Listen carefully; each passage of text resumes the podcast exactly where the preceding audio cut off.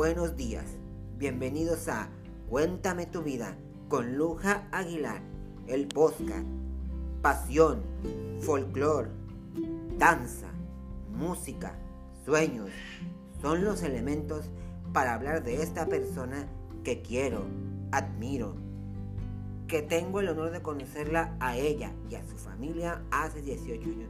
Mi amiga, la bailarina de danza folclórica, vicepresidenta de la Unión de, Maestros de Danza Folclórica, maestra, mi amiga Paola Borboa, a quien le brindo un fuerte aplauso.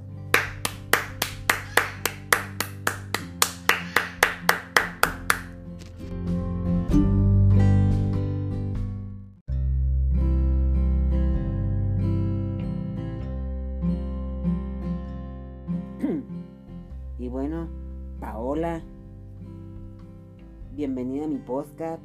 Eres una mujer a la cual admiro, aprecio, quiero.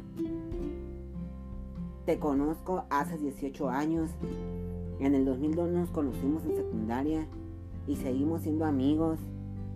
Y gracias por llegar a mi vida, por ser amiga, por siempre inspirar a la gente. Y el aplauso no nomás es para ti, sino también el aplauso es para la señora Norma, que donde quiera que esté. Le brindamos un aplauso a doña Norma. Te queremos, amiga, y los toros para adelante, como los cuernos para adelante. Vámonos al podcast.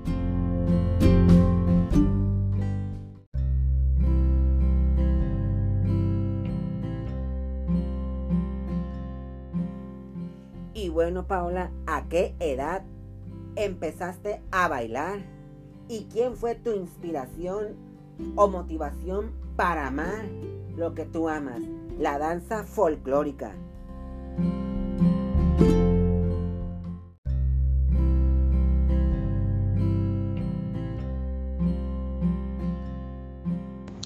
Bueno, pues me preguntaste, eh, desde los dos años empecé a bailar en Difocur, en los talleres, en los talleres de danza y de jazz del ayuntamiento que antes existían, ahorita ya creo que no hay, no dejaron de existir, ahorita no sé, desconozco porque eso pues hace bastantísimos años.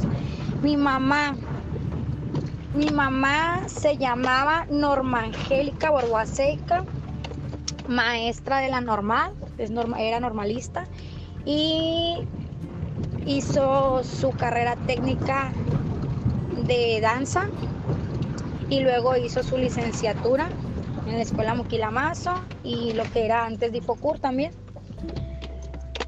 Y luego hizo otra licenciatura, un diploma, una licenciatura y otro diplomado también en base a educación artística en la escuela normal, que era el CAM. Gracias a ella, pues le agarré el amor y la pasión y la disciplina, porque lleva muchísima disciplina, al, a lo que es la danza, en sí todo lo que viene siendo lo artístico. Pero mi, mi enfoque, mi enfoque es hacia la danza, hacia el arte es de la danza.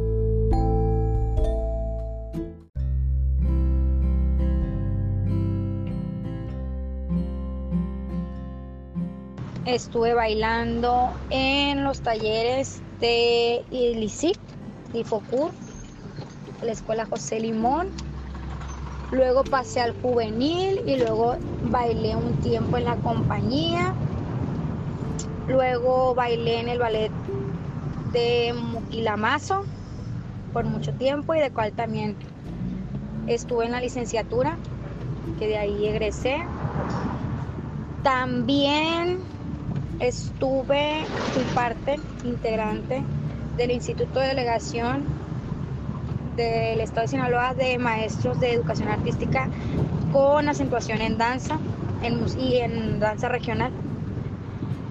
Duré a raíz de cuatro años siendo partícipe de ese instituto y ahorita pertenezco a FUMEX, Folcloristas Unidos de México, Asociación Civil, que soy la, la vicepresidenta a nivel eh, de aquí del estado de Sinaloa, representando obviamente. Y también somos, somos puros maestros de educación artística y maestros de regional mexicano. Pues parte del estudio, tengo, voy a, cumplir 10 años con, con la academia. Y que más, soy maestra de primaria, tengo 13 años de servicio.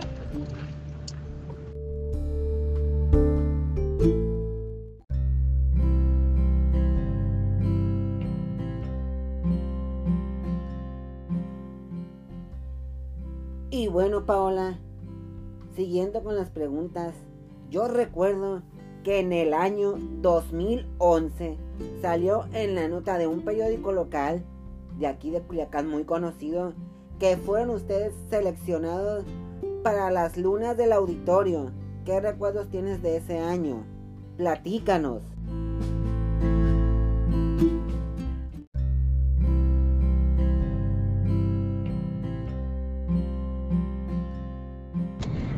Sí, al Auditorio Nacional, a los premios, ¿cómo se llama? Al auditorio del, Premio Luna, algo así se llamaba. Y fuimos seleccionados, pero en ese entonces yo estaba en el ballet Muquilamazo. Y fuimos seleccionados la mayoría del ballet porque eh, hicieron audiciones. Hicieron una audición a nivel estatal. Y era el bailarín que quisiera ir. Entonces nosotros pues fuimos, pero fuimos sin permiso porque el director de nuestro ballet, que en ese entonces de, de, de, Muquila Mazo, no nos dejó ir. Entonces nosotros nos acercamos a que sí hay que ir y él no nos dio permiso. Entonces nos fuimos disque escondidas de él, pero de todas maneras estando en la audición, se, le dijeron pues si se dio cuenta y nos mandó a hablar. Que no, que pobre del que hiciera el, audito, el, la audición. Y sí, hicimos la audición y, o sea, no me acuerdo ni cuántos éramos, pero éramos un mundo. Un decir, éramos 15, éramos un poco más, no, pero por poner un número, éramos 15 y de los 15, 13 quedamos. Pues.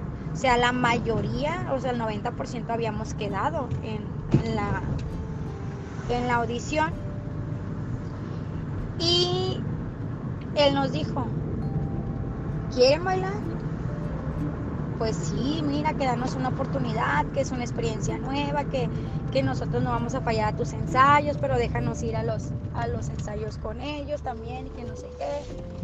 Pues dijo, pues si van, de, de regreso están totalmente corridos. Entonces nos valió y algunos sí decidieron, o sea, ya no seguir en, la, la audición y otros sí, la mayoría.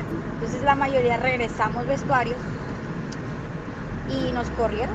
O sea, prácticamente nos corrió por seguir en, las, en, las, en el programa, pues en eso lo del evento. Entonces ya estando ahí, pues duramos en semanas, en ensayos y todo el programa y toda la cosa. Y resulta pues que siempre no, no se hace el evento nada y pues nos quedamos sin en ningún ballet pues. Entonces nos ofrecen a todos los que nos corrieron, o sea, en mi caso sería, o sea, regresar a la compañía sinaloense.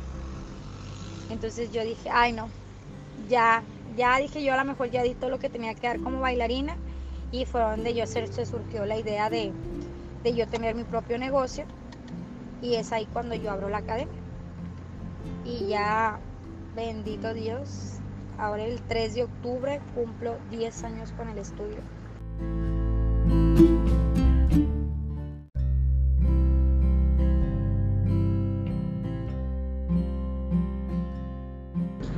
Y así un sinfín de anécdotas en cuestiones de las bailadas.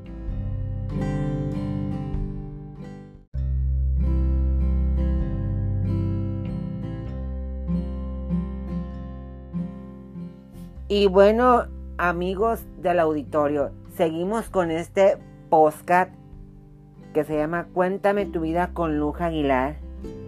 Seguimos platicando con, con mi amiga, la bailarina de danza folclórica Paola Paola, haré una pequeña remembranza al pasado.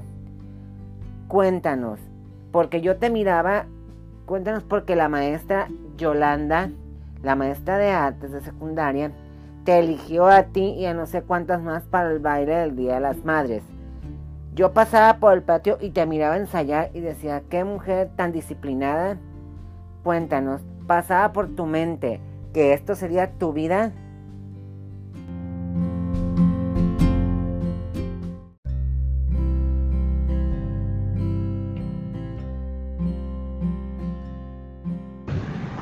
No, no, o sea, yo de chiquita sí decía, porque como yo miraba bailar a mi mamá,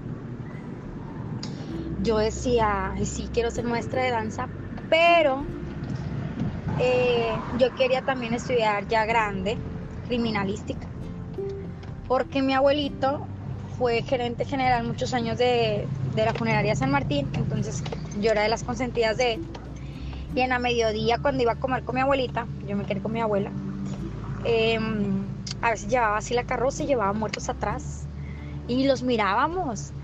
Entonces siempre fue que yo, ay, ¿qué le pasó? No, pues, ¿qué le pasó? O sea, me explicaba lo que de todo, me, siempre me llamó la atención y hasta la fecha ver series de crímenes, todo eso me llamó la atención. y aparte tengo un tío que es perito y como que las prácticas, y yo siempre me gustó.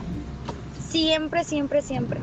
Entonces yo dije, ah, bueno, pues si no se hace con educación, o sea, con lo de maestra, quiero ser criminalística. Pero te lo juro que mi primera sí fue, dije, no, yo quiero ser eh, de criminalística. Nunca, o sea, dije yo, pues si no se hace como maestra, pues, pero en sí lo que me gustaba más era lo otro.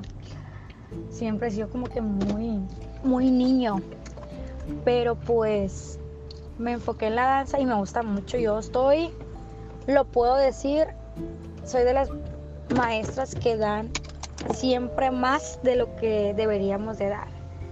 A veces hacemos trabajos con mucho amor al arte, sin paga alguna. Nuestro tiempo, nuestro horario, la verdad que es, es bien absorbente.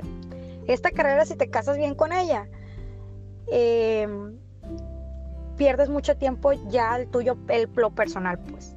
Entonces, a mi favor está que yo no tengo hijos, que, soy soltera, que no tengo una responsabilidad muchísimo, muy fuerte, pero sí está muy difícil, muy, muy difícil. Pero yo te puedo decir una cosa, a mí tienen años ofreciéndome la, irme a la supervisión de educación artística, ser asesor de los maestros de educación artística. Años y nunca me he querido ir. Nunca me he querido ir porque es estar en una oficina, encerrados, si salen de vez en cuando a checar maestros, a capacitan, pero no. Lo mío es estar frente a grupo, con los niños, todo eso a mí, a mí me encanta. Trabajar frente a grupo me encanta. Y me gusta trabajar con números, con grupos numerosos. Es lo que un poquito a mí me han un poquito de felicitado a nivel zona, a nivel estatal, que trabajo y domino muy bien los grupos muy numerosos muy, muy numerosos. Y pues este año me invitaron a ser parte de la ponencia a nivel estatal. Hace precisamente como un mes y medio, fue ahora en enero, perdón, dos casi, ahora en enero fue. Y invitaron solamente a cuatro maestros del estado de Sinaloa de educación artística para la ponencia y en una de esas fui yo. Entonces sí estoy muy orgullosa de mí. No es porque yo misma me eche porras, ¿verdad? Pero Siento que hago muy, muy, muy bien mi trabajo y la gente que vaya y pregunte a la escuela, a mi directora, a las maestras, te van a decir que soy buena en lo que hago.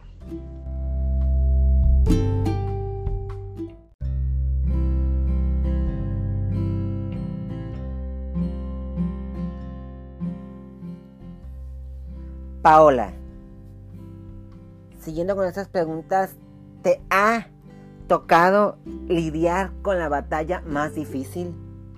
Sé que para ti fue difícil. Yo estuve contigo en ese momento. Y los que han perdido a un familiar cercano, como es la madre, o los que perdieron a sus segundas madres, lo digo en mi caso personal. Dinos, Paola, ¿qué fue para ti lidiar con la muerte de tu madre? Yo quería brincarme esa pregunta porque es personal pero gracias por darnos la confianza de hablar eh, de esta pregunta.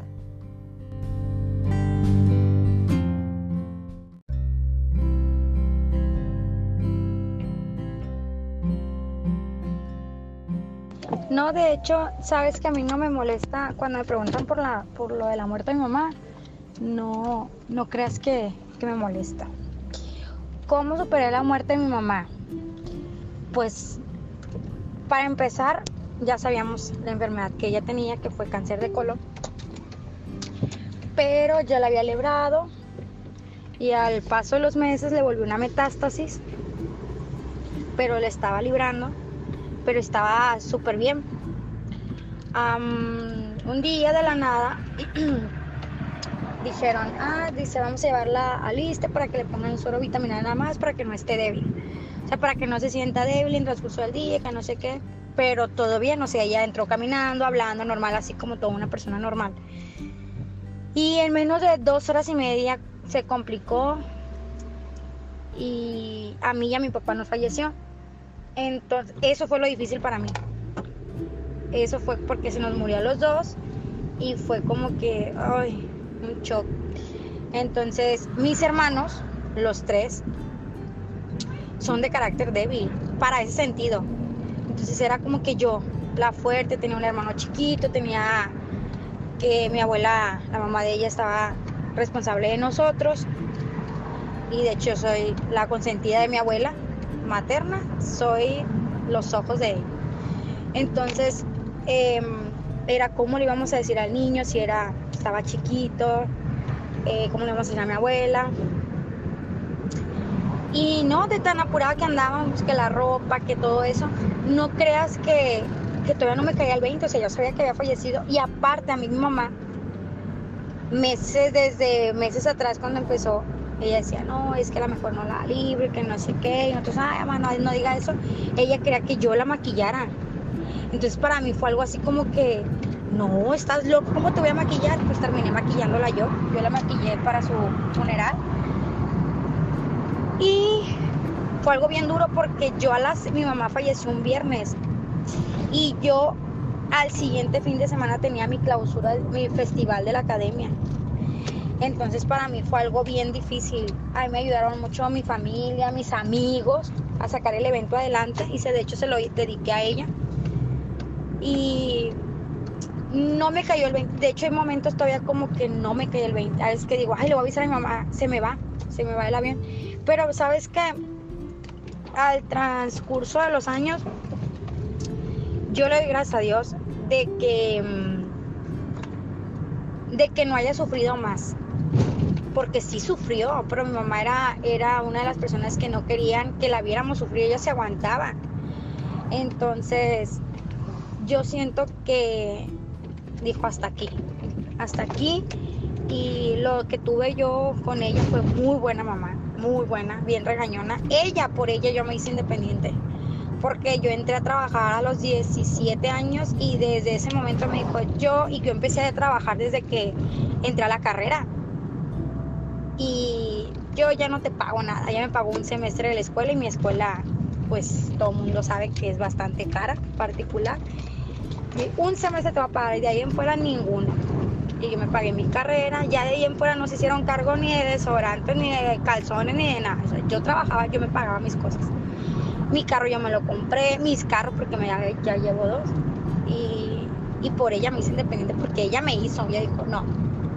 Entonces, es hora que a veces no creas, está la depresión. De vez en cuando, a lo mejor me vean muy fuerte o muy, o muy que salgo mucho y algo así, pero sabes que es la manera de distraerme. ¿Por qué? cosas que ustedes a lo mejor no se dan cuenta o la mucha gente no se da cuenta, ni la misma familia mía. Pero hay algo interesante. En mi casa todos tenemos los horarios totalmente diferentes. Entonces no coincidimos. Por ejemplo, ahorita son las 10 y media y yo apenas a veces salgo hasta las 11 del gimnasio. Salgo desde muy temprano, soy de las primeras que sale de la casa y en la mañana llego a ver a mi hermano, al otro que se levanta muy temprano. Y, y a veces llego a coincidir con mi papá en, en a mediodía, muy rara vez, como sola. Eh, porque mi hermano el otro está en la tarde estudiando y el otro también trabaja y estudia. Y a veces cuando yo llego ya están dormidos. Entonces mi manera a veces de, de eso, de cargo, es como, como salir, como salir, como distraerme, como irme a cursos, como irme de viaje, como irme a cosas culturales a la Ciudad de México o congresos de danza de lo mismo mío, o cursos o así, o me hablan de otros, de otros estados, hasta mismo de aquí del municipio, y voy y imparto clases a otras partes, de amigos míos. Entonces, es así como puedo superar, no se supera nunca, perdón, puedes sobrevivir o llevar contigo lo, la muerte más de un pilar tan fuerte que es la mamá. Porque tú sabes que la mamá es la mamá. Y, y mi papá se infartó precisamente el año pasado y también estuvo a punto de morir. Estuvimos, estuvimos con él en la Ciudad de México, una operación de cirugía de corazón abierto. Seis meses antes de que le diera el infarto a mi papá, eh, mi hermanito, el más chiquito, le dio un coma diabético, se tomó un medicamento por equivocación y también estuvo a punto de morir. Estuvo en terapia intensiva mucho tiempo y a mi abuela también le dio un infarto. Entonces, todas esas cargas yo, yo fui por ser la única mujer. Mi papá, mi abuela, mi hermano, mi mamá. Entonces, mucha gente me dice, Ay, es que eres de carácter muy fuerte o porque eres así. Pero es por todas las cosas que yo he pasado y nadie se da cuenta. Entonces, por eso yo soy de carácter tan fuerte. A veces será la vida, la vida enseña.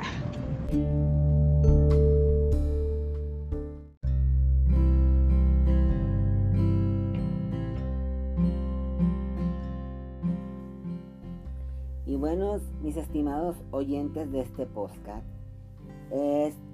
sostuve una plática con Paola y yo le hice una pregunta, que si ella cómo se miraba a futuro, a lo que ella me responde, que ella se ve con logros laborales, personales, dándole a sus alumnos un poco de lo que ella sabe hacer y lo que le apasiona hacer su trabajo. Eso fue lo que me respondió ella y yo quiero decirle a Paola que es una mujer que ha, sobre, ha sobresalido en todos los aspectos y ahora que la veo como una mujer con valores y hacer lo que le apasiona, para mí es un gusto. Gracias por estar aquí para en el podcast. Te quiero.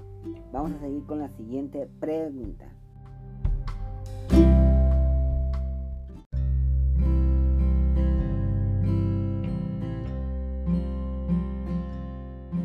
Bueno amigos, en la práctica que tenía con Paola, yo le digo a Paola que, que sí, qué mensaje le deja a los jóvenes que no se rindan, que si se puede, que no hay mejor manera de estudiar, que logren cada una de sus metas, porque de eso en un futuro ellos con eso se van a levantar cada día, que si, que si se puede, que no hay que darse de baja y que le sigan echando ganas. Y, y eso es todo.